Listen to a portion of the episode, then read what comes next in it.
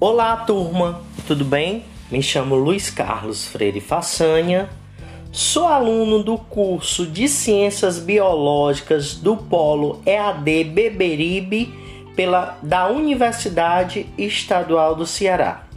Hoje a gente vai dar nossa contribuição sobre a química e os compostos encontrados na natureza e o processo de sintetização nos laboratórios. A gente vai falar do ouro, no qual o seu símbolo é AU, né?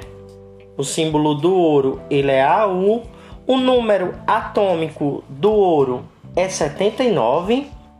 Ele faz parte do grupo 11, né, na tabela periódica. Massa atômica 197.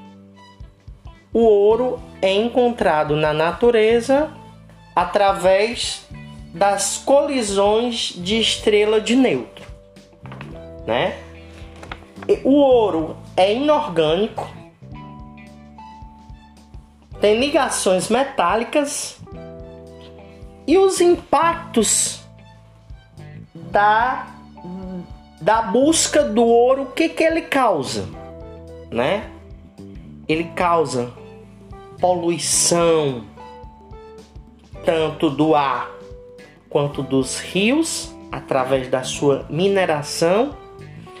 A maioria das mineradoras que vem em busca de ouro no nosso país, Brasil, é usa uma mão de obra barata, né?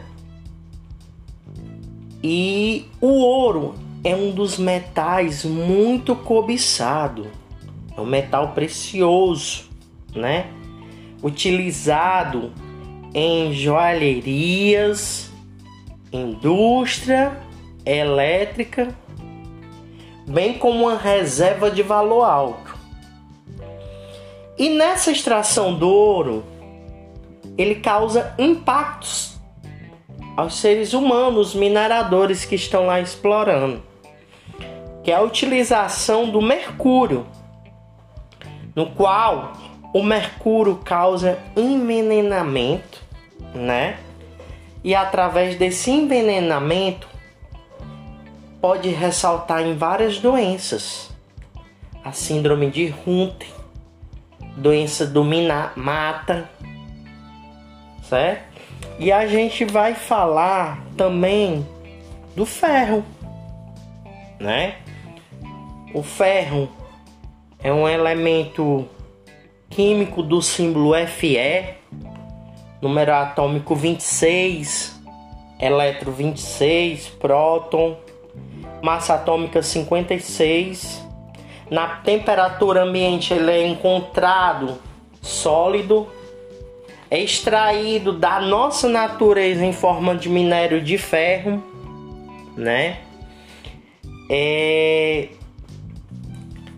Controla-se o teor do carbono também, né? Que ocorre de forma natural no minério do ferro. E sem falar que o ferro é um material é, historicamente importante principalmente para nossa indústria brasileira, né? Na economia brasileira.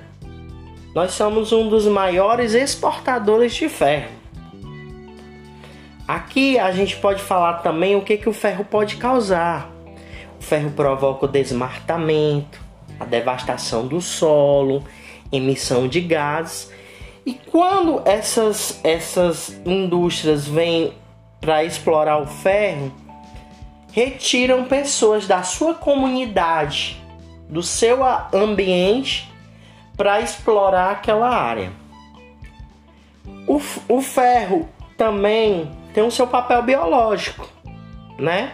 A gente encontra ferro de forma orgânica presente na hemoglobina, na origem animal, no fígado, no peixe, frutos do mar e de forma também inorgânica.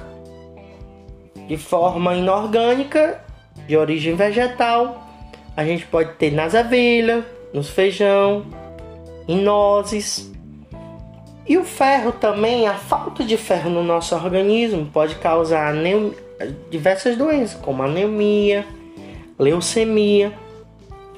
E existe o tratamento farmacêutico com a falta de ferro. Vou citar aqui um, um, um medicamento que é utilizado, né? Que é o sulfato ferroso, né? E agora também a gente vai falar do flu, mineral natural encontrado em toda a crosta terrestre. Seu símbolo é F, número atômico 9, massa 19. E assim, a gente é para falar do flu, né? O flu é, é um, um elemento químico, certo? Utilizado de forma sintética. E a gente encontra o flu no, no creme dental. Aquele creme dental da, da que a gente faz a escovação, né? E assim, o flu trouxe um, um, assim a descoberta do flu nos creme dental trouxe uma diminuição né no serviço de saúde bucal procura de menos profissionais que as pessoas começaram a cuidar mais do seu dente né tinha gente que não tinha acesso a, a uma pasta de dente né o flu é inorgânico halogênio atrai elétrons para si né? E assim, o flu é utilizado também na nossa água. Olha que legal, na água que a gente consome, que a gente abre a torneira tem o flu. E isso foi em 1970 obrigatório o uso do flu na água. Um método efetivo na economia e na prevenção da nossa cárie, das cáries, né? Nos dentes. Então assim, o que que o flu pode causar? O seu uso excessivo pode causar danos neurológicos, patologia ósseas, mutações genéticas e o mais conhecido que é o fluorense dental, né?